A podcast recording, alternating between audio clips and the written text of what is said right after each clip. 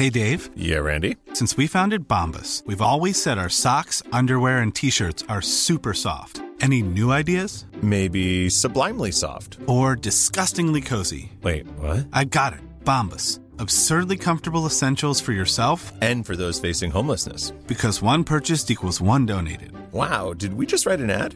Yes. Bombas. Big comfort for everyone. Go to bombas.com slash ACAST and use code ACAST for 20% off your first purchase. Y bueno, ya tengo en la línea también a Sebastián Ramírez, dirigente de Morena en la Ciudad de México. Sebastián, muy buenas tardes. Hola, ¿qué tal? Mucho gusto. Buenas tardes. Oye, Sebastián, pues ¿cómo va este proceso interno de selección del coordinador de los comités de defensa de la Cuarta Transformación en la Ciudad de México? Se están calentando los ánimos ahí, Sebastián.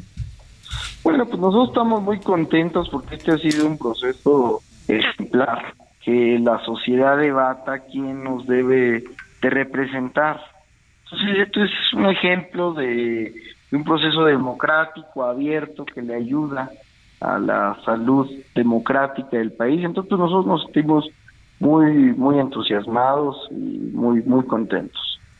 Eh, Sebastián, este, eh, de último momento se inscribieron más, este, como eh, el diputado Torruco, pues Clara, Clara Brugada anda con todo, Omar García Harfuch, ya veo muchos espectacular. También cuando dijeron ustedes que no iban a, a- a hacer este, este tipo de gasto, los precandidatos, bueno, no precandidatos, estos, este, pues quienes aspiran a ser coordinador, y vemos muchos espectaculares. ¿Qué pasó ahí? Pues nosotros eh, les hemos hecho un llamado. Esto es un proceso que, que apuesta mucho por la autorregulación de los compañeros. También ellos han hecho importantes deslindes porque pues luego hay algunos que por andar quedando bien Ah, se ponen a hacer cosas que pues no le ayudan a, a sus propios preferidos. Ujú. Entonces, eh, yo he platicado con todos, todos están cuidando mucho el proceso, quieren que salgamos juntos, que salgamos unidos y además pues estamos contentos porque no va a haber imposiciones como en la oposición. Oye, Sebastián, eh, vimos un desplegado a favor de Clara Brugada hace unos días de las personas, bueno, que siempre han militado en la izquierda y ahora en Morena. Eh, ¿Tú qué piensas? Pues como te digo, es un proceso abierto y a mí me alegra que, que la sociedad se exprese. Y todos nuestros los aspirantes han recibido respaldo de distintos sectores de la sociedad.